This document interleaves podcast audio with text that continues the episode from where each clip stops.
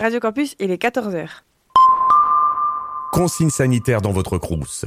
Pour pouvoir continuer à vous accueillir en toute sécurité et à vous proposer un service de restauration sur le campus dans le contexte actuel, le Crous renforce le protocole sanitaire d'accueil dans ses restaurants et cafétérias.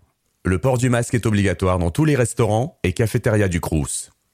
À l'entrée et avant d'utiliser les fontaines à eau et micro-ondes, lavez-vous les mains en utilisant le gel hydroalcoolique mis à votre disposition. Dans les files d'attente, respectez la distanciation physique entre vous et les autres convives. En salle, une place sur deux est accessible. Afin de permettre au plus grand nombre de pouvoir se restaurer, libérez votre place au plus vite après votre repas. Enfin, pour éviter d'attendre, pensez aussi à l'offre de restauration rapide que le Crous vous propose en cafétéria et libre service. Retrouvez-y les formules repas chaud ou froid à 3,30€, 1 euro pour les étudiants boursiers. L'ensemble des équipes du Crous se tient mobilisé pour assurer votre sécurité. La sécurité sanitaire est l'affaire de toutes et tous, pour vous, pour nous. Merci.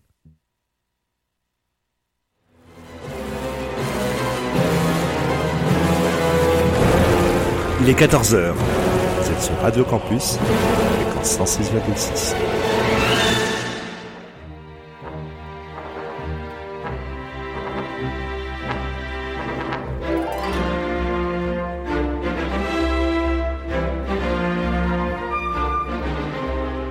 14h-15h sur Radio Campus.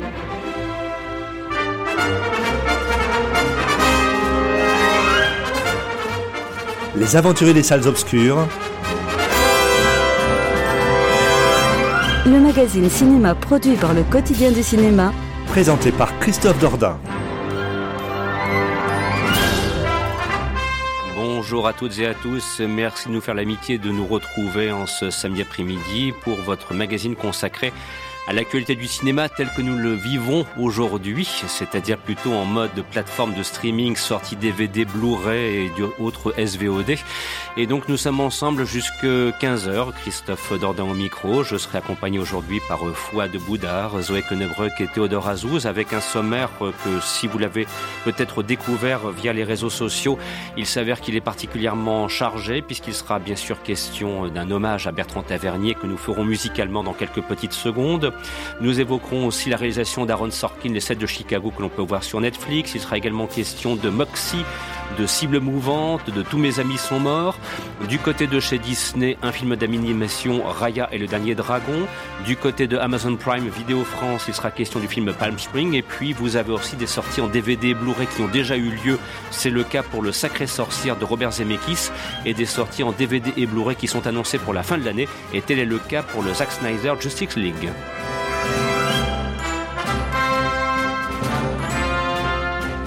Bref, vous l'aurez compris, en matière de programme chargé, je veux croire que nous sommes là au rendez-vous et on ne va pas vous décevoir. Rappelons que le programme que vous entendez vous est proposé par le site internet lequotienducinéma.com et que bien évidemment vous aurez l'occasion de le retrouver par le biais de différents partenaires qui relaient ce programme indépendamment de notre hébergeur Ocha et bien sûr sur la station www.campuslille.com rubrique podcast. Sur ce, de commencer cette émission avec un extrait de la bande originale du film composé par Philippe Sard pour La fille de D'Artagnan. C'était en 1994, réalisation de Bertrand Tavernier qui nous a quittés cette semaine. Une de ses plus belles réalisations d'ailleurs, avec beaucoup d'autres que nous vous laissons aussi le soin de découvrir. Par exemple, de vous signaler que dimanche soir, France 2 vous proposera tout d'abord Quai d'Orsay et ensuite L627, heureuse initiative de la part d'une chaîne de télévision française.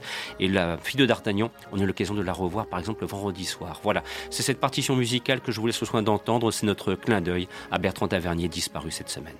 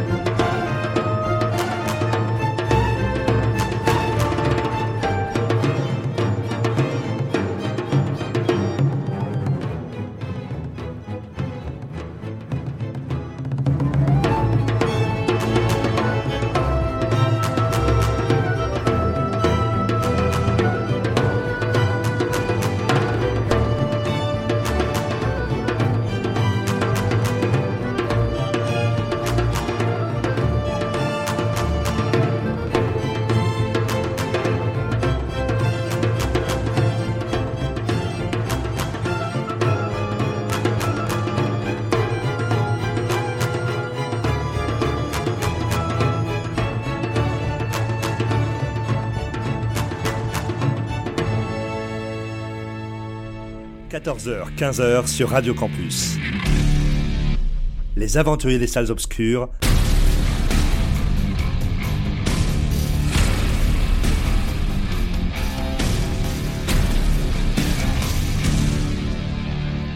Avec Christophe Dordain et accompagné que je suis aujourd'hui par euh, Théodore Azouz, Fouad Boudard et Zoé Kenebruck. Nous sommes ensemble jusqu'à 15h pour cette nouvelle édition avec donc un sommaire des plus chargés et d'embrayer tout de suite après cette partition musicale composée par Philippe Sartre pour le film La fille de D'Artagnan avec un premier film que l'on peut voir actuellement donc sur le service Netflix. Il s'agit euh, des Sept de Chicago réalisé par Ron Sorkin. Alors euh, ce film qui est déjà disponible depuis plusieurs mois, mais c'est l'avantage des plateformes de streaming, c'est qu'il y a une frontière temporelle qui a fini par exploser, parce que parfois, il nous arrivait au cours de cette émission de revenir sur des films qui étaient sortis en salle deux semaines ou trois semaines auparavant. Là, on peut très bien revenir sur un film qui est sorti, cette fois, deux mois ou trois mois auparavant. Ça ne dérange personne ça nous laisse aussi beaucoup de liberté. Avec les 7 de Chicago, nous plongeons dans l'Amérique de la fin des années 60, au moment de la Convention démocrate, il est question d'élection présidentielle, Lyndon B. Johnson contre Richard Nixon, c'est le grand match annoncé. Alors qu'en est-il de ces 7 de Chicago et pourquoi est-ce que c'est un procès qui, depuis, a fait date dans l'histoire des États-Unis, Théodore? Alors c'est vrai que c'est un très beau portrait d'époque que, nous propose ce film, qui va en fait, euh, voilà, euh, qui va réunir un petit peu toutes les, tous les aspects politiques, toutes les dynamiques politiques euh, qui, qui faisaient des à l'époque. Donc il est question de la guerre du Vietnam, donc effectivement d'élections présidentielles, de l'émergence du mouvement hippie également, euh, de la lutte pour les droits civiques. Donc c'est vraiment très très intéressant. Et donc si ce procès a été aussi important, c'est euh, parce qu'on voit euh, comment ce procès a été profondément politique et euh, qui euh, évidemment avait un retentissement dans, dans, toutes les, dans tous les débats sociétaux de l'époque. Donc c'est très intéressant à ce niveau-là. Alors quel est le point de départ de ce procès? Pourquoi euh, ces sept se sont-ils retrouvés face à une cour de justice à Chicago? Alors en fait, c'est parce qu'il s'agissait donc d'une émeute qui avait eu lieu au mois de juillet 1968. Euh, donc c'était une manifestation qui à la base se voulait pacifique et contre la guerre au Vietnam justement. Et les, manifestants n'ayant pas eu l'autorisation de, manifester, de se mobiliser, donc ils ont quand même euh, fait une, une mobilisation euh, dans la rue. Et c'est là que ça a dérapé avec la police euh, avec euh, donc un affrontement assez violent qui a dégénéré sur, euh, il me semble, plus de 400 blessés graves. Bah, de toute façon, des affrontements de ce type, il y en a malheureusement eu beaucoup à la fin des années 60. Et j'en profite d'ailleurs pour, vous citer un film d'Oliver Stone qui s'appelle Né un 4 juillet avec Tom Cruise, qui relate aussi euh, ce qui fut le destin tragique d'un ancien combattant du Vietnam qui s'est retrouvé dans ces manifestations pacifistes. Et le moins qu'on puisse dire, c'est que c'est un parcours là aussi qui mérite d'être salué, tout comme ces sept de Chicago. Alors, en plus de ça, je regardais brièvement la distribution hum, il y a un petit peu de tout, mais il y a vraiment des choses assez étonnantes. Que vient donc faire Sacha Baron Cohen dans cette affaire? Ça, par exemple, pour moi, c'est une curiosité. Oui, mais ça, ça marche vraiment très très bien. en plus, il a un rôle un peu hippie, un peu, euh, un peu fantasque euh, là-dedans, donc ça marche très très bien. Et tout le casting d'ailleurs est vraiment super. Il y, a, il, y a, de quoi faire, effectivement. Il y a Joseph Gordon-Levitt aussi en procureur qui est, mhm. qui est vraiment, euh, vraiment génial. Eddie Redmayne, voilà, donc Sacha Baron Cohen, on l'a dit, mais il y a vraiment un très très beau casting. Michael Keaton aussi. Oui, et puis Frank Langella également. Donc, vous voyez, c'est vous dire que c'est une, une production de très belle qualité. Mais enfin, avec Aaron Sorkin, on est un petit peu habitué parce que Aaron Sorkin, alors là, pour qui s'intéresse à sa carrière entre la télévision et le cinéma, euh, depuis le côté de la Maison Blanche, vous voyez ce que je veux dire, la, série dans laquelle il fut impliqué jusqu'à ses, réalisations cinématographiques récentes, c'est un, parcours euh, digne d'éloge hein, pour Aaron Sorkin. Le moins qu'on puisse dire, c'est qu'on a affaire à une figure majeure de la production télévisuelle et cinématographique euh, aux États-Unis. Alors, est-ce que c'est celle de Chicago? Parce que moi, j'adore les films de procès. Et comment pourrais-tu me convaincre, de me dire, tu sais, celui-là, ça vaut le coup d'aller le voir? Parce que peut-être qu'il apporte quelque chose de plus, ou en tout cas, il va te conforté dans ce que tu attends de la part d'un film de procès, Théodore. Et, et bah justement, je pense que Harold Sorkin réussit totalement ce, défi-là de réaliser un film de procès, euh, mais également de contextualiser tous les enjeux politiques qui, qui, tournent autour de ce, film. Euh, donc c'est vrai que ces dialogues sont, sont, vraiment, sont vraiment top, très, très ciselés, très incisifs. On retrouve aussi un petit peu toute la fluidité qu'il y avait dans, The Social Network, mhm. euh, qui était réalisé par Fincher et qui était déjà un scénario de, de Sorkin. Et, et, ce qui est surtout intéressant, c'est que donc il y a beaucoup beaucoup de personnages et pourtant ils sont tous très très bien exploités. Chacun a un rôle et chacun dit quelque chose des États-Unis de l'époque également. Et, euh, donc voilà, donc c'est à la fois un regard sur, euh, sur l'instance judiciaire des États-Unis euh, donc à cette époque-là, mais aussi sur la société entière des, États-Unis. Un vrai film témoignage en somme. C'est ça, avec une très belle mise en scène aussi et un montage qui est vraiment très très intéressant. D'ailleurs, je crois qu'il est aussi nommé aux Oscars bientôt, qui, qui, vont avoir lieu en avril. Mhm. Et ça m'étonnerait pas qu'il le remporte. Frais, avec beaucoup de chants contre chants, très, très dynamique, très incisif. Donc voilà, moi en tout cas, j'ai vraiment beaucoup aimé. Bon, on vous recommande donc, si vous avez envie de. Alors, c'est peut-être pas forcément, entre guillemets, un film du samedi soir. C'est curieux de dire ça, alors qu'habituellement, on glisse en disant si vous allez au cinéma de votre coin, un film du samedi soir. Non, là, c'est si vous vous rapprochez de votre télévision et que vous accédez à cette plateforme qu'est Netflix, peut-être aurez-vous envie de voir les sets de Chicago. Pas forcément un samedi soir, quoique, mais en tout cas, vous l'aurez compris, c'est une œuvre qui mérite intérêt. Alors, sur ce, toujours dans le registre Netflix, alors là, avec une rupture absolument brutale, et de me rapprocher du côté de, de Fouad. Tous mes amis sont morts. Alors je vous dis tout de suite, c'est pas le résumé de la situation que nous connaissons aujourd'hui, fort heureusement. Hein. Par contre, c'est un film polonais signé Jan Bellel. Et alors là, on va plonger dans une maison, c'est strictement interdit de le faire, où on a réuni une vingtaine d'amis. Donc on est hors jauge pour s'adapter vraiment à l'actualité euh, la, la, plus brûlante. Et il est question d'une fête pour célébrer la nouvelle année. Bon, euh, ça boit, ça fume, ça prend des substances un peu bizarres, euh, les libidos vont être exacerbés et tout ça va partir en sucette, selon une formule quelque peu triviale, mais qui a le mérite de la clarté. Euh, Fouad, as-tu aimé euh, ce Tous ah, amis sont morts Est-ce que c'est, est-ce qu'il y a un grand plaisir derrière euh, polonais? Oui, oui, moi j'ai adoré. En plus, c'est un film qui fonctionne très bien en, comme une catharsis, hein, puisque on y voit un spectacle, en tout cas on y voit une fête que nous n'avons plus le droit de faire en ce moment. Donc c'est un réveillon du Nouvel An qui, qui part en vrille. Hein. Et alors c'est un film polonais qui fait partie un peu du. Il y a une espèce de nouvelle vague du cinéma polonais. Euh, il y a d'ailleurs deux trois films polonais sur Netflix euh, qui sont un peu du même acabit. Mhm. Euh, alors moi, ce film m'a impressionné. C'est un ami qui me l'avait recommandé et j'ai été impressionné par la maîtrise à la fois de l'écriture et de la et de la mise en scène et du découpage. Donc effectivement, c'est un film qui se passe quasiment dans un même lieu, hein, une maison avec une multiplicité de personnages et c'est déjà pas évident à mettre en scène, hein, euh, faire exister plusieurs personnages euh, dans un lieu clos, et le film y arrive remarquablement. Alors bien sûr, il y a des personnages assez savoureux, euh, la jeune hippie fan d'astrologie, la MILF qui a un petit peu le feu aux fesses, le, drogué, enfin voilà, il y, y, a des personnages assez, assez savoureux. Et le film est un puzzle. Euh, c'est un puzzle qui va nous faire comprendre, en fait, euh, puisque le film démarre commence par la fin et le film est en fait un, immense flashback et le scénario va petit à petit mettre en place un puzzle qui va nous faire comprendre du coup euh, l'issue euh, l'issue euh, de, de, l'histoire. Donc c'est un, superbe film avec une très très jolie lumière. j'en parlais donc le découpage, les acteurs sont tous formidables et vraiment tous mes amis sont, morts. C'est un film à ne pas rater, hein, je dirais. Hein. Et il y en a un autre du même acabit euh, Nobody's, Nobody Dies in the Woods Tonight, euh, qui est aussi un film polonais qui est une relecture euh, du slasher. Et vraiment, ça a été une très très belle surprise. alors, rassure-moi, il est bel et bien question d'une véritable mise en scène. Ce que parfois autour de cette table, ce qu'on a un petit peu reproché aux films produits par Netflix, c'est que la mise en scène laisse l'impression d'être interchangeable. Donc là, on sent, là, on s'en rend compte qu'il y a une patte. Alors oui, oui. Alors attention, c'est pas un film produit par Netflix. C'est important de le souligner. Il a été acheté euh, par Netflix. Hein. C'est un film polonais euh, et on n'est pas du tout dans la facture Netflix habituelle, euh, avec une, lumière blafarde, mm. une mise en scène générique. Euh, enfin voilà. Non, non, non. Là, c'est vraiment un bel objet, un beau, un bel objet de cinéma. Euh, c'est vraiment réjouissant à se faire un samedi soir ou n'importe quel autre soir d'ailleurs. Ça marche aussi. le, cinéaste en question est vraiment à suivre, hein, parce que on sent une vraie patte un vrai talent pour le storytelling important. Bon, on va noter donc sur nos petits calepins le nom de Yann Bellel, réalisateur de ce film. Donc tous mes amis sont morts qu'on peut voir actuellement sur Netflix. Et donc un film où vous verrez plus de 20 personnes qui font la fête. Donc euh, regardez cela avec un intérêt certain parce que vous vous direz je, je, suis, je suis le témoin de quelque chose euh, qui semble être d'un temps révolu. C'est ça. Qui, qui, ne sera peut-être plus jamais possible. on ne sait jamais, non, on le souhaite pas bien évidemment. je plaisante. Vivement le monde d'après, on puisse recommencer un petit peu à, à boire des coups, fumer et ainsi de suite. Vous voyez ce que je veux dire. Voilà, je ne vais pas faire un long développement euh, sur nos turpitudes communes.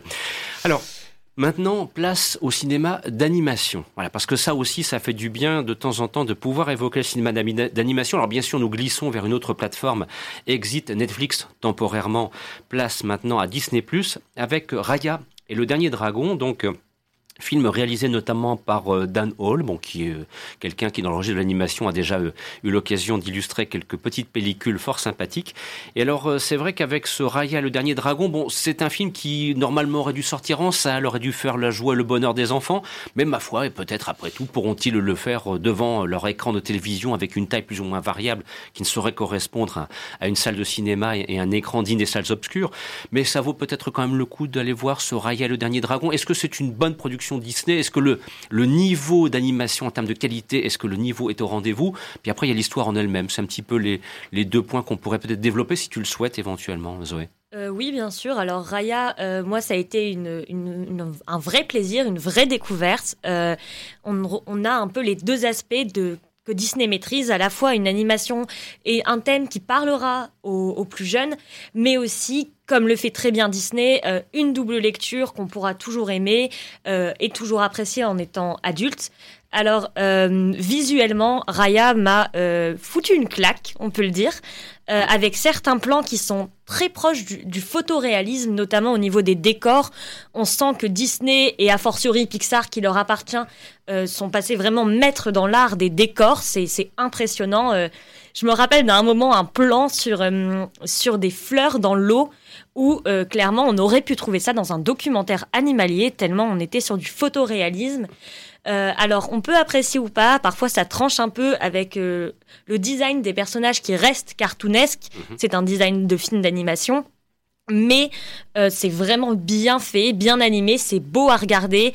Et sur l'aspect visuel, à la fin du film, à la fin du générique, la première chose que je me suis dit, c'est quelle déception de, pas, ne pas pouvoir l'avoir vu sur un, sur un écran géant, parce que visuellement, oui, c'est, on est émerveillé. Euh, l'histoire, euh, elle est bien, c'est un bon Disney vraiment, mais on est sur du classique. Mhm. Voilà, euh, moi la première chose que je me suis dit à la fin du film, j'ai eu l'impression de voir une version un peu différente de Vaiana, mais on est assez proche sur sur l'héroïne qui va devoir sauver le monde, qui est indépendante, qui va devoir invoquer un personnage ou une créature mythique, et avec un, petit animal qui est un peu un sidekick drôle. Voilà, si on, si on prend juste les gros traits, on est assez proche de Vaiana, mais ça reste excellent. Euh, une grosse déception, le dragon. Parce que le dragon, c'est la figure mythique, on, nous en parle comme du personnage le plus mythique euh, dans les 10-15 premières minutes. Et dès l'instant où on le rencontre, bah, c'est le personnage bené. Et c'est dommage, c'est quelque chose que Netflix a fait depuis plusieurs années que je trouve dommage. C'est-à-dire que des personnes peuvent être drôles comme Maoïs, Ven ou Lumière, euh, donc dans Vaiana, La Reine des Neiges ou La Belle et la Bête. Mais ces gens-là restent quand même intelligents et gardent leur côté mythique et du coup l'humour est assez bien placé. Là, on est plus sur un benet comme Olaf qui est juste là pour faire rire. Et le fait que le dragon, c'est quand même un peu c'est quand même le deuxième personnage principal du film, soit juste résumé à quelqu'un de drôle, et bah du coup les moments où ça doit redevenir la créature incroyable euh, qu'on connaît, la créature qui émerveille, la créature qui a créé le monde tel qu'il est, eh ben on n'y croit pas. Et c'est vachement dommage parce qu'à côté de ça, euh, c'est de la belle animation Disney comme ils nous l'ont habitué et avec Raya, mis à part ce gros point faible, euh, Disney nous montre une fois de plus qu'il reste l'un des meilleurs studios d'animation du monde et qu'il garde incontestablement leur place de leader.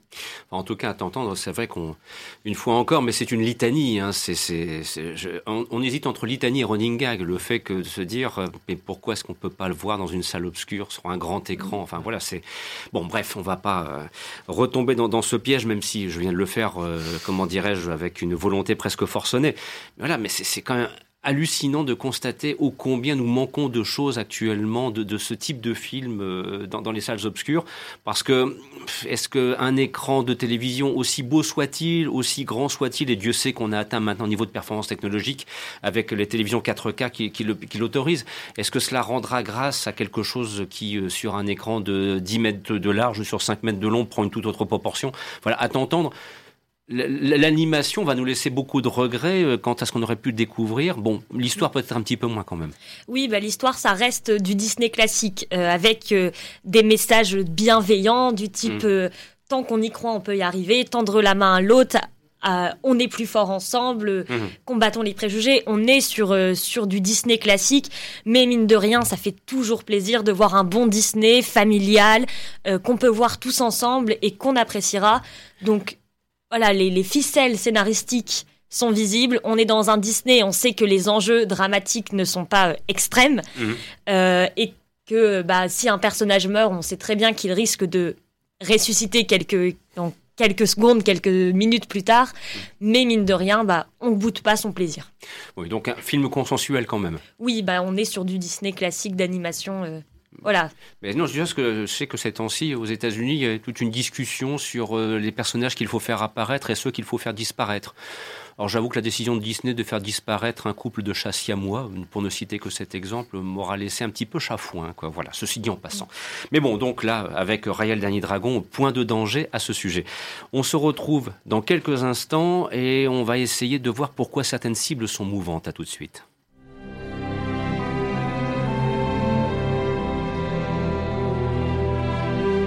Retrouvez les critiques de films, les interviews et les concours sur le site du quotidien du cinéma www.lequotidienducinéma.com.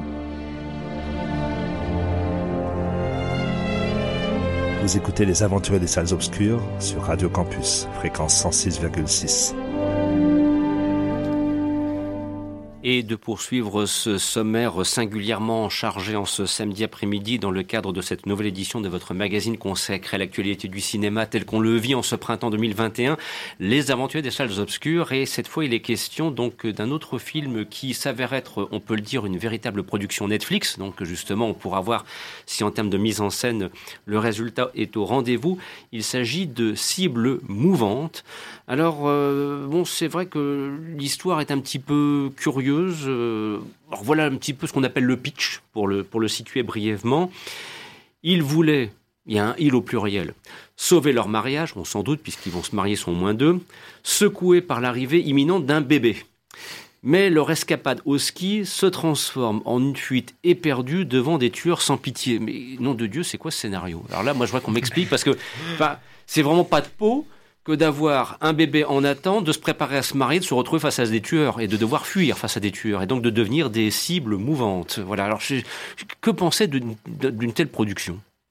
Et du bien, beaucoup ah. de bien. Ah. Et euh, c'est un film suédois mhm. de Alain Darborg. Ah, j'attendais la prononciation avec impatience non dissimulée. et donc, ça se trouve, je l'ai écorché comme un boucher. Bref, euh, moi j'ai beaucoup aimé parce que euh, c'est un donc un film suédois. J'aime beaucoup le cinéma suédois, même s'il est Parfois, de, euh, voilà, c'est de qualité variable, mais globalement, je trouve que c'est un cinéma de bonne qualité, de très bonne qualité. Et euh, là encore, euh, tu, vous enlevez le logo Netflix, vous pouvez tout à fait le sortir en salle demain. Ah. c'est vraiment, il n'a pas du tout les atours, les stigmates d'une production Netflix. Et alors, moi, ce qui est intéressant, c'est que ça mêle une histoire d'amour avec le, le, le film de track. Mhm.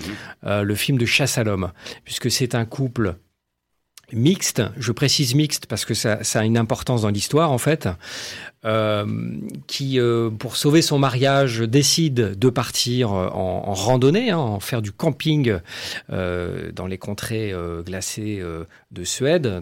Ils ont loué un refuge à cet égard. Et les choses dérapent. Et moi ce que j'aime dans ce film, c'est que très tôt, eh bien, il y a des petits rouages qui se hmm. grippent, il y a des cheveux dans la soupe hmm. et, du sable dans les rouages. Et on se dit, oula, tiens, là, cette scène-là, on sait qu'elle va avoir un impact pour plus tard. Ah, tiens, celle-ci aussi. Ah. Et petit à petit, tout se met en place pour euh, un film de track assez réjouissant, très bien mis en scène. Et euh, les, les surfaces enneigées ne sont pas toujours facile à mettre en scène parce que mm. euh, vous avez un horizon qui est tout blanc, donc euh, la lecture de l'espace est très difficile euh, puisque tout a tendance à se mêler à l'horizon. Là, le, réalisateur s'en sort très bien.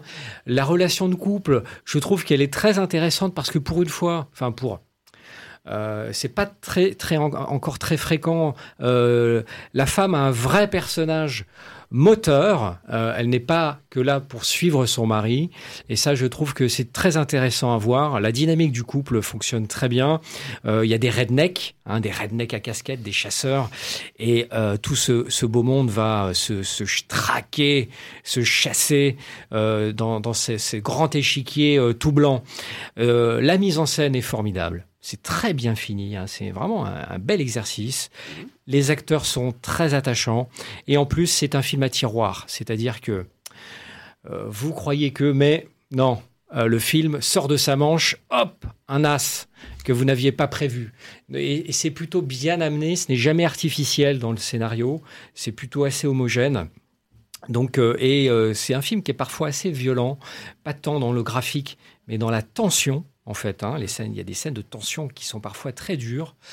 Bref, vraiment, euh, une belle petite péloche. C'est pas très long en plus, hein, 1h20, euh, 1h25. Euh, hein, donc une bonne petite péloche des familles. Cible mouvante de Alain Darborg. Bien prononcé et tu as réussi à me convaincre. Parce que ah. j'avoue franchement qu'au début, j'y croyais pas. Je me dis, mais c'est, pourquoi veut-il absolument parler de cela? Ben, Je comprends un peu plus maintenant. Voilà, donc. À la limite, dans les bonnes recommandations, si vous voulez passer un bon moment ce soir, euh, un petit moment frisson du, week-end, euh, ça peut être pas mal que d'aller euh, vous jeter sur ce cible mouvante actuellement proposé par la plateforme Netflix. Alors, nous continuons donc dans le cadre d'un sommaire où, d'ailleurs vous pouvez observer une chose, c'est que nous alternons en ce qui concerne les genres cinématographiques, tous les registres y passent. Hein. J'ai regardé, il manquerait plus qu'une comédie et un western et quasiment presque tout serait au rendez-vous. Et alors, là aussi, parmi des, films que l'on peut voir actuellement, il y a aussi donc le cas particulier de Palm Spring, euh, qui est donc est, alors là c'est dans la comédie romantique cette fois. Hein. On sent comme ça un petit peu qu'on peut qu'on peut la présenter. Ça a été réalisé donc par Marx Barbakov. Voilà si je prononce bien. J'essaie modestement de le faire à mon, humble niveau, avec notamment Andy Samberg dans le rôle principal, mais il n'est pas seul bien sûr. Et donc euh, ce film Palm Spring, bon voilà comédie ma foi sympathique et avec une très bonne réputation et que l'on peut voir notamment sur cette fois Amazon Prime Vidéo France, Théodore. Voilà, c'est exactement ça. C'est une comédie sympathique euh, qui, n'est pas prise de tête. Hein. Il n'y a, pas forcément euh, un message très important derrière, mais euh, c'est un vrai film popcorn pour le coup qui est euh, bien pour un samedi soir moi je pense. Mais euh, voilà donc en fait c'est l'histoire donc d'un de deux de, jeunes gens euh, qui sont bloqués dans une bulle temporelle. Là aussi un mariage un peu gênant donc pour faire un peu la transition avec le film d'avant. Le duo entre Andy Samberg et Christina Milioti donc qui, joue la jeune femme dans, le rôle principal fonctionne très bien. Et, on retrouve aussi vraiment un humour assez décapant qui se rapproche aussi assez du stand-up. On, on, sait que Andy Samberg il faisait partie du Saturday Night Live donc donc, euh, euh, donc on retrouve un petit peu aussi euh, ce, même type d'humour tout, tout au long du film. Ça marche vraiment très très bien. donc voilà, c'est vraiment assez sympathique. Alors de préciser que ce film a été quand même sélectionné au Festival de Sundance, qui a lieu chaque année normalement au Colorado. S'il faisait partie de la sélection au début de l'année 2020. Donc on peut quand même supposer que si un festival comme Sundance s'y est intéressé, c'est qu'il y avait matière. Parce que Sundance retenant un film qui relève de la comédie, c'est pas forcément ce à quoi euh, ils sont habitués. Oui, c'est ça. Et puis je crois qu'il avait vraiment eu un très très bon accueil euh, là-bas. Donc, euh, donc voilà, bon après, c'est peut-être quand même un petit peu, je trouve un petit peu disproportionné par rapport au film, qui est mmh. certes sympathique, mais qui n'est pas non plus révolutionnaire, je trouve. Après, c'est vrai qu'il y a une lumière qui est très particulière, très chaude euh, qui, enveloppe bien euh, tous les personnages, toute l'histoire. Euh, et voilà, donc, mais bon, ce concept de bulle temporelle, on l'a déjà quand même vu par le passé, je trouve. Qui, donc c'est pas, pas révolutionnaire, mais il y a quand même des idées de mise en scène qui sont assez chouettes. Le, fait, par exemple, il y a toujours les mêmes plans quand les journées recommencent, etc. C'est quand même assez bien fait. Il y a une vraie continuité pendant tout le film.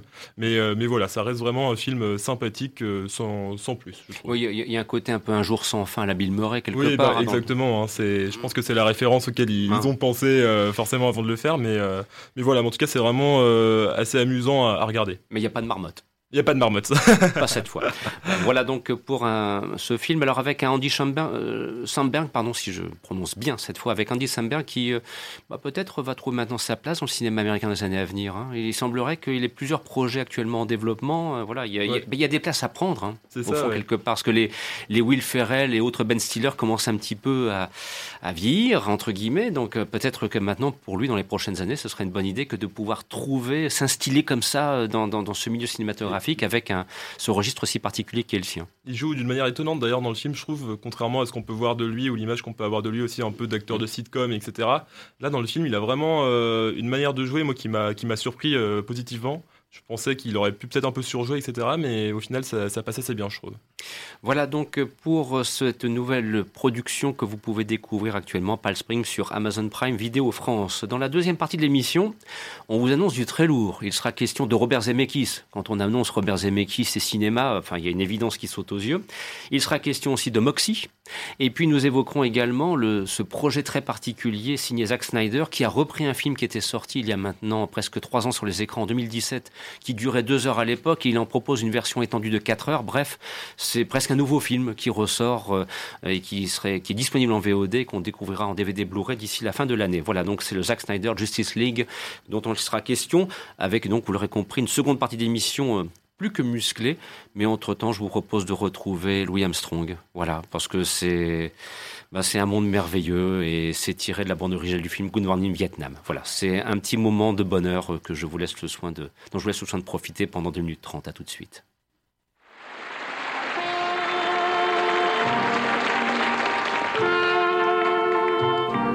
I see trees green,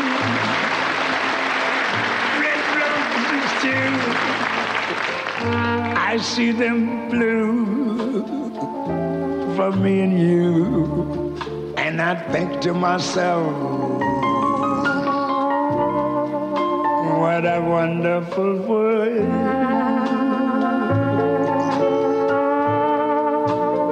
I see skies of blue and clouds of white, bright blessed days, dark sacred nights and I think to myself, what a wonderful world.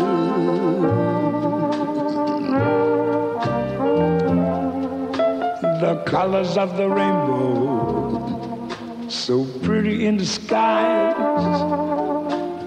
also on the faces of people going by.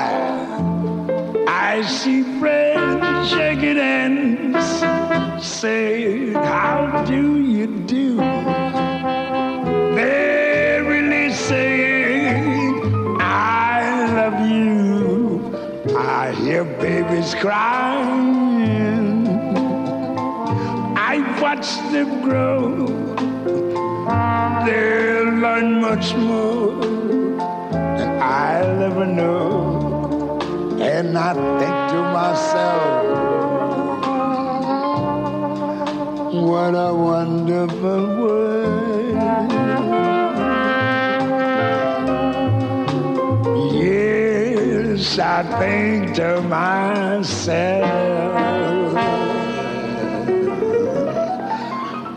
what a wonderful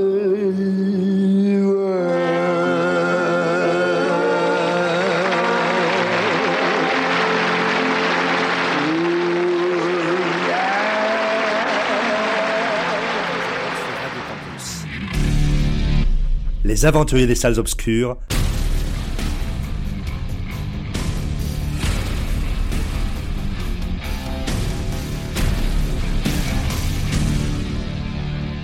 Avec Christophe Dordain. Et deuxième partie d'émission, donc avec, euh, comme annoncé, euh, de très grosses pièces pour qui aime le cinéma et justement de s'intéresser tout de suite à la dernière réalisation en date de Robert Zemeckis. C'est un film qui s'appelle Le Sacré Sorcière. Au casting, on retrouve notamment Anne Hathaway, la, délicieuse Anne Hathaway, accompagnée de Stanley Tucci. Et donc, euh, ce film, dont d'ailleurs le scénario est coécrit par Guillermo del Toro, c'est vous dire quand même un petit peu le. Voilà, on s'est, tout de suite situé à un niveau. Euh, hein, voilà, on est en Coupe du Monde. Alors, euh, nous présente l'histoire suivante. Nous sommes dans l'État de l'Alabama. Nous sommes à la fin des années 60 et nous découvrons donc un jeune garçon et sa grand-mère qui sont confrontés à d'horribles sorcières avec leur chef, avec notamment la grandissime sorcière et ils vont devoir les vaincre. Voilà, donc il est question d'un affrontement avec des créatures quelque peu maléfiques. Alors, Euh, Fouad, nous connaissons l'admiration, la, vénération que tu as pour le sieur Robert Zemeckis, dont tu suis toujours avec intérêt les travaux cinématographiques. Donc j'espère et je veux croire qu'il ne t'a point déçu en la circonstance. Ah, point, de, point déçu, absolument. Euh, c'est un, euh, alors c'est un Zemeckis mineur. Hein, on va pas, on va pas non plus euh, s'enflammer.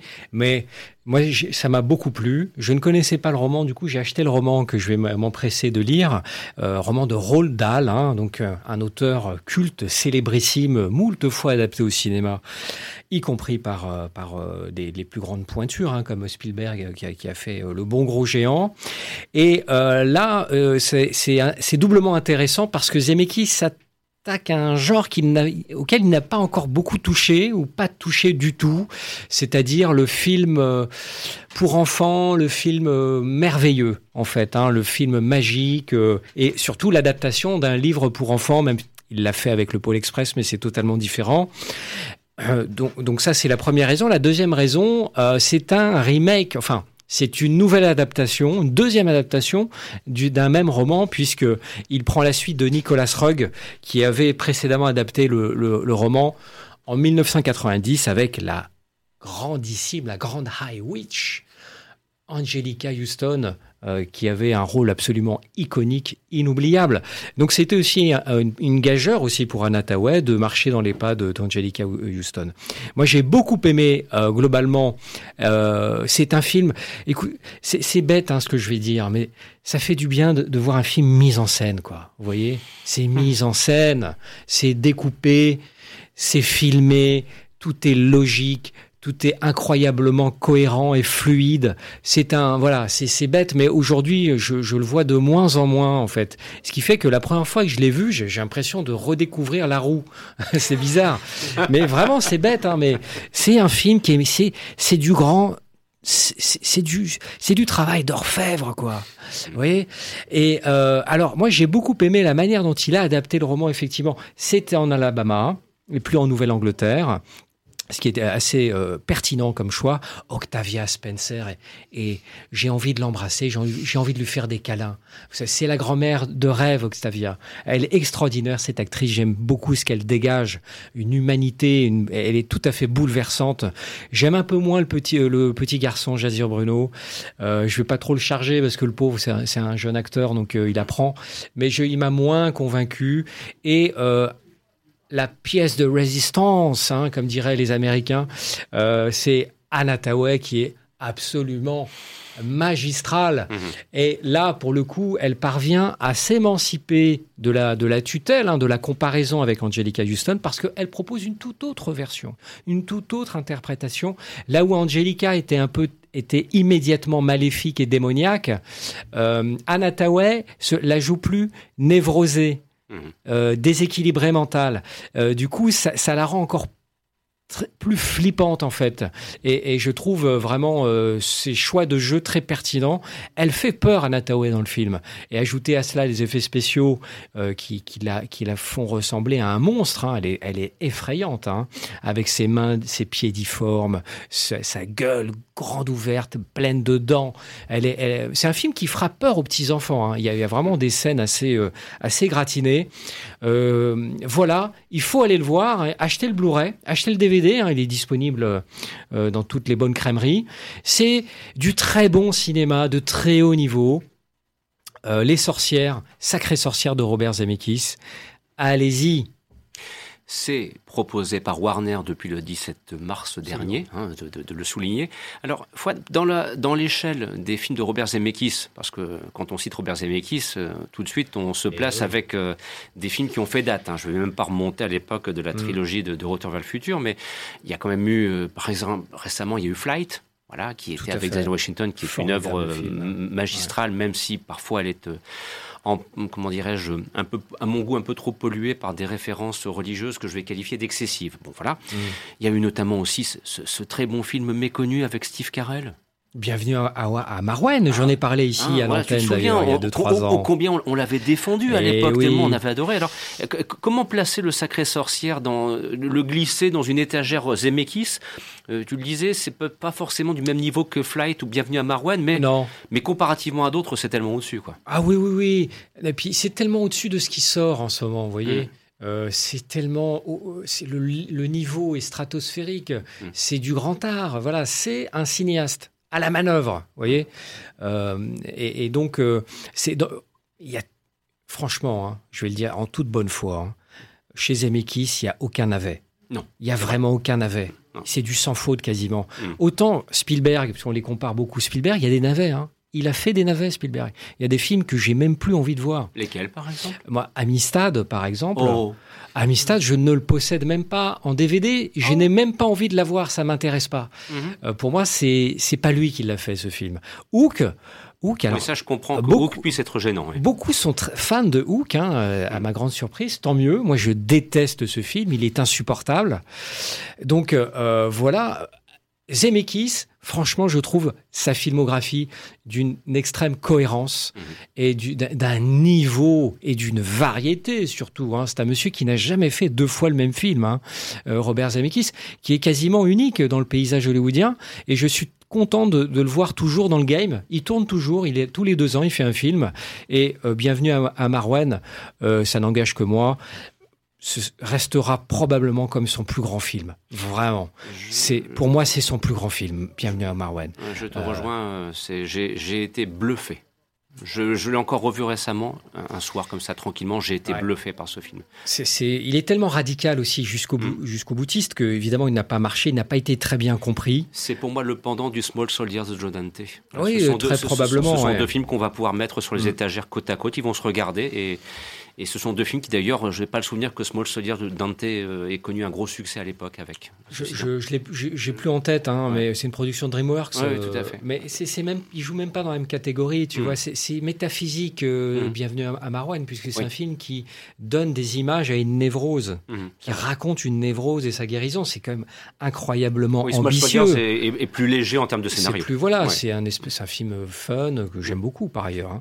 Mais Bienvenue à Marwan, c'est la euh, guérison d'une névrose mise en scène au cinéma. Et ça, c'est quand même incroyablement ambitieux. Moi, perso, j'ai jamais vu ça au cinéma. Hein. Mmh, donc, euh, donc voilà, euh, c'est donc Sacré Sorcière ouvre une nouvelle étape. Hein. J'en parlais avec Rémi Grelot, le scénariste qui, qui va écrire un, film, qui a écrit un livre sur Zemeckis et apparaître chez Rouge Profond. Et c'est lui qui me, qui me disait cela. pour lui, et je suis d'accord avec lui, Sacré Sorcière ouvre une nouvelle étape euh, dans la carrière de Zemeckis. Hein. C'est Rémi Grelot qui, m'a fait cette remarque.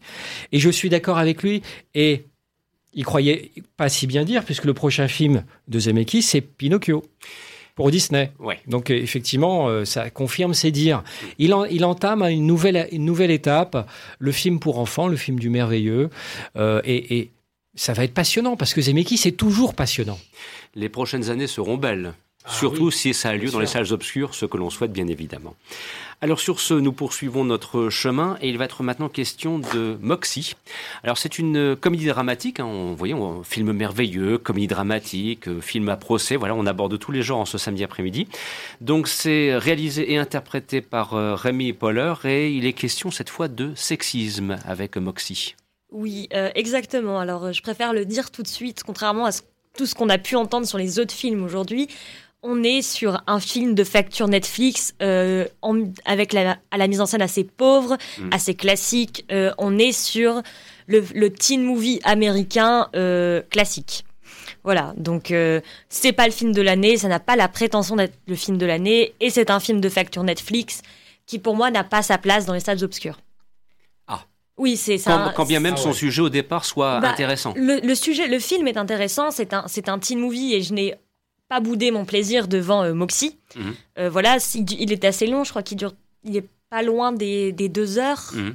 Euh, mais j'ai passé deux bonnes heures et je l'ai regardé un samedi après-midi et ça a bien.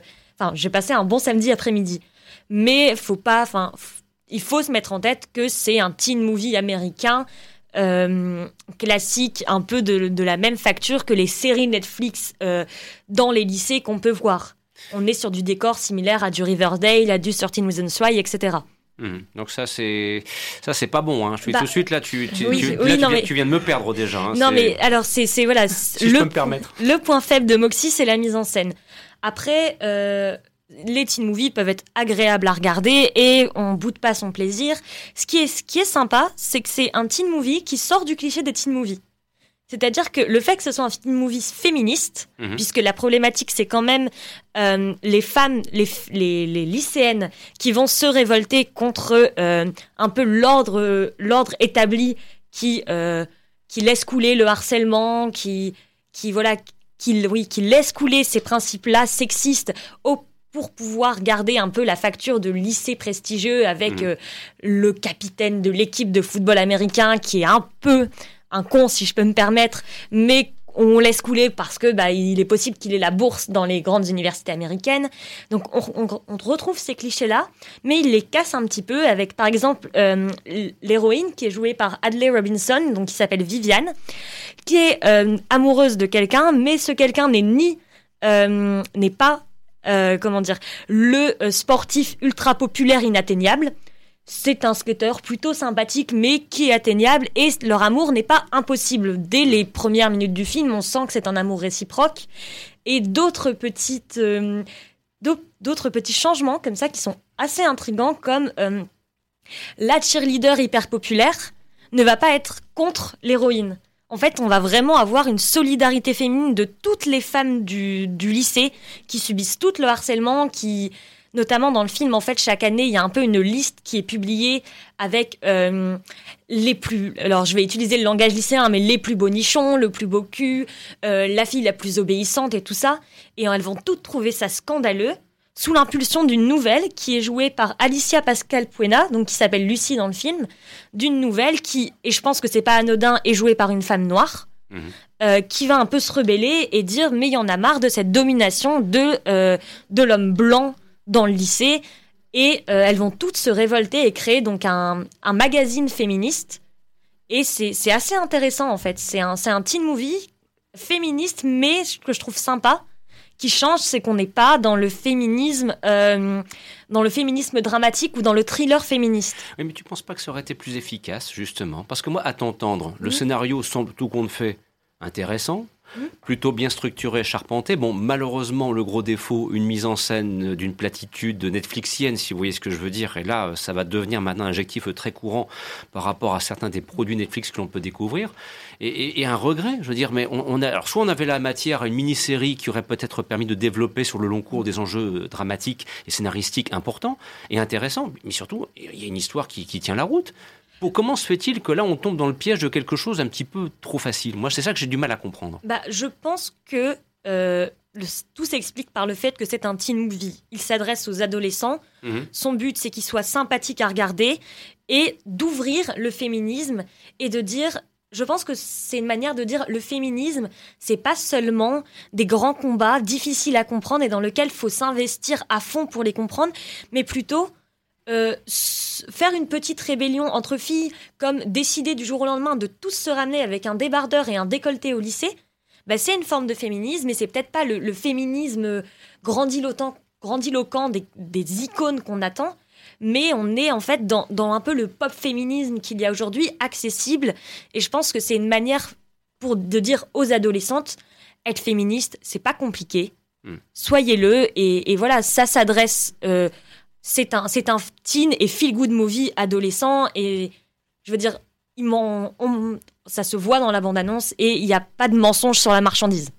On regrettera quand même une mise en scène trop modeste Oui, par rapport sûr. à quelque chose qui aurait pu être un petit peu plus percutant quand même, ceci dit en passant. Mais bon, c'est du, c'est un film féministe à taille humaine, quoi, en quelque Oui, sorte. c'est ça. C'est, on est du niveau de Netflix. faut s'attendre au, au niveau de la production Netflix classique. Et euh, voilà, il n'y a pas de mensonge sur la marchandise. On sait ce qu'on achète et on sait ce qu'on regarde.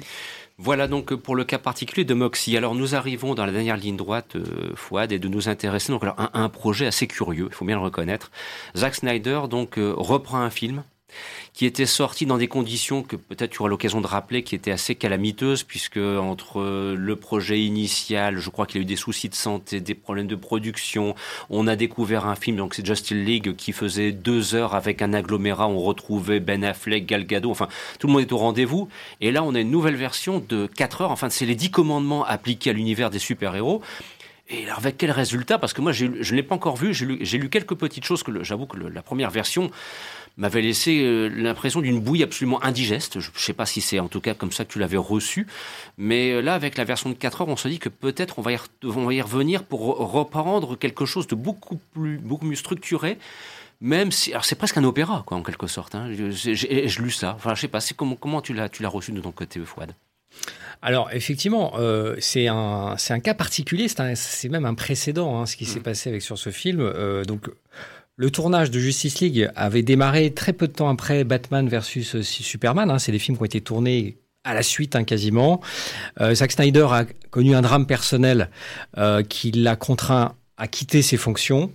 Et le film a été repris en catastrophe par Joss Whedon. Enfin, on lui a demandé de reprendre le film. Et les producteurs en ont profité au passage pour l'édulcorer, à rajouter des blagues. Puisque Batman vs Superman a eu des scores assez décevants, en dessous des attentes, et on a beaucoup reproché au film son ton très sombre et un peu euh, dépressif. Euh, ce qui donne un Justice League qui est sorti en salle euh, complètement rafistolé, enfin c'est juste un crachat jeté au visage des spectateurs, hein, ce, film. Hein. c'est un film qui a beaucoup de problèmes. Le film est sorti, il a quand même bien marché. Euh, cela dit, ensuite, euh, euh, des fans de Zack Snyder se sont mobilisés, fédérés. C'est ça qui est intéressant avec ce film. C'est un film qui a été apparemment soutenu, demandé par les fans derrière le hashtag Release Snyder Cut, hein, je crois. Et les fans voulaient voir le film qu'on leur avait promis, qui était prévu à la base par Zack Snyder. Snyder avait tourné 60% du film avant de quitter ses fonctions et euh, devant l'ampleur du phénomène et euh, l'opportunité aussi de gagner de l'argent pour la Warner, le contexte Covid fait que bah il y a de moins en moins de films qui se font, qui se mm. fabriquent hein, tout simplement et euh, c'était aussi l'occasion pour la Warner bah, de, de, sortir un nouveau film quoi. Hein.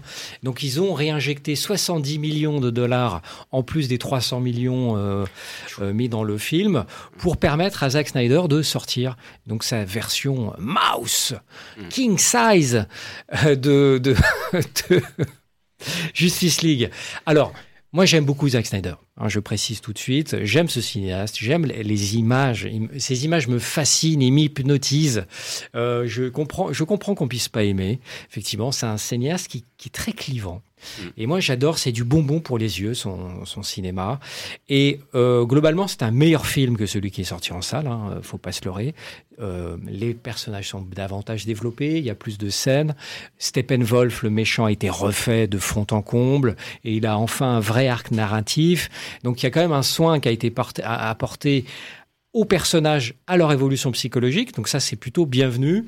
Mais le film est beaucoup trop long. Voilà. Euh, Zack Snyder, tu sens qu'il a, du mal à finir son film, quoi. 4 heures, c'est une durée beaucoup trop excessive. Euh, il y avait un plan aux alentours des 3h20, 3h30 qui clôturait merveilleusement bien ce film. L'art de finir un film. Et ensuite, après ce moment-là, c'est, vous avez l'impression d'avoir euh, un amas euh, de scènes coupées. Allez hop, tiens, qu'est-ce qui reste sur la salle de montage? Ah oui, tiens, hop, on va remettre ça. Ah oui, puis on va rajouter, euh, puis dans l'ordre, peu importe l'ordre, il faut. Euh, moi, je veux mon gros film de 4 heures. Donc voilà, c'est le gros reproche que je ferai au film. Il est beaucoup trop long.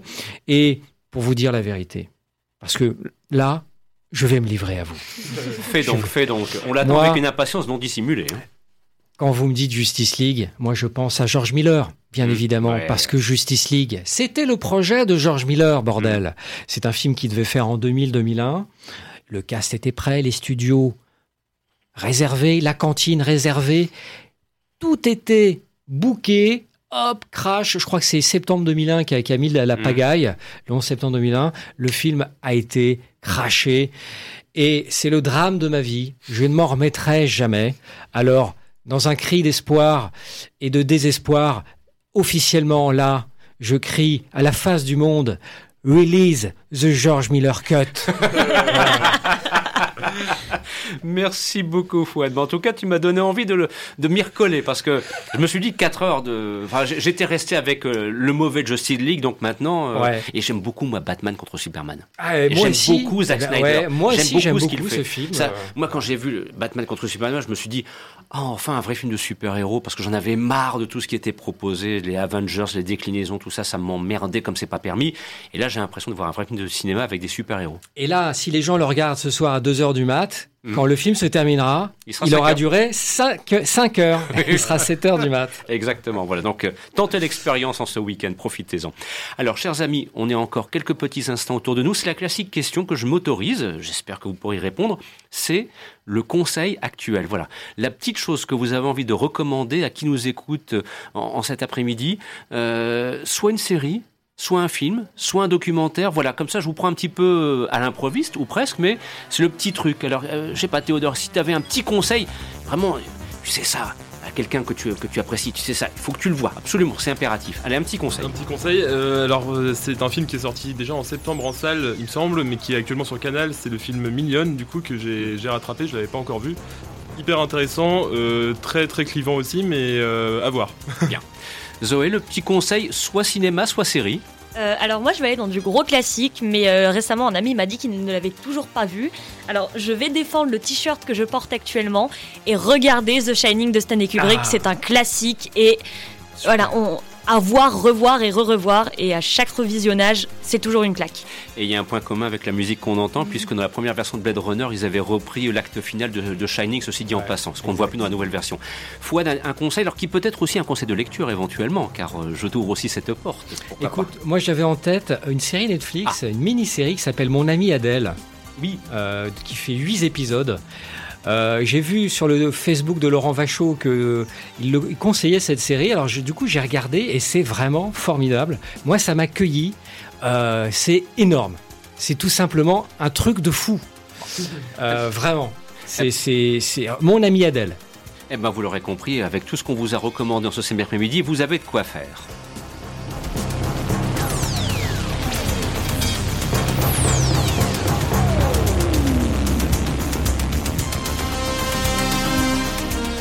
Ainsi s'achève cette édition de votre magazine consacré au cinéma et aux séries télévisées Les Antisalles Obscures, un programme présenté par Christophe Dandin avec la miguel complicité de Fouad de Boudard, Zoé Konnebrock et Théodore Azouz. Si tout va bien, nous serons de retour la semaine prochaine si nous n'avons pas été attaqués par les Martiens. Revoyez euh, euh, Mars Attacks de, de Tim Burton, comme ça euh, vous aurez une petite idée de ce qui vous attend. Donc si tout va bien, de vous dire à la semaine prochaine et d'ici là, Portez-vous bien, faites attention à vous et profitez de toutes les bonnes péloches qu'on vous a suggérées au, fur et à mesure de cette émission et évitez aussi celles dont on vous a fait comprendre qu'il fallait plutôt s'en passer. Merci pour votre fidélité et votre attention. À la semaine prochaine. Au revoir.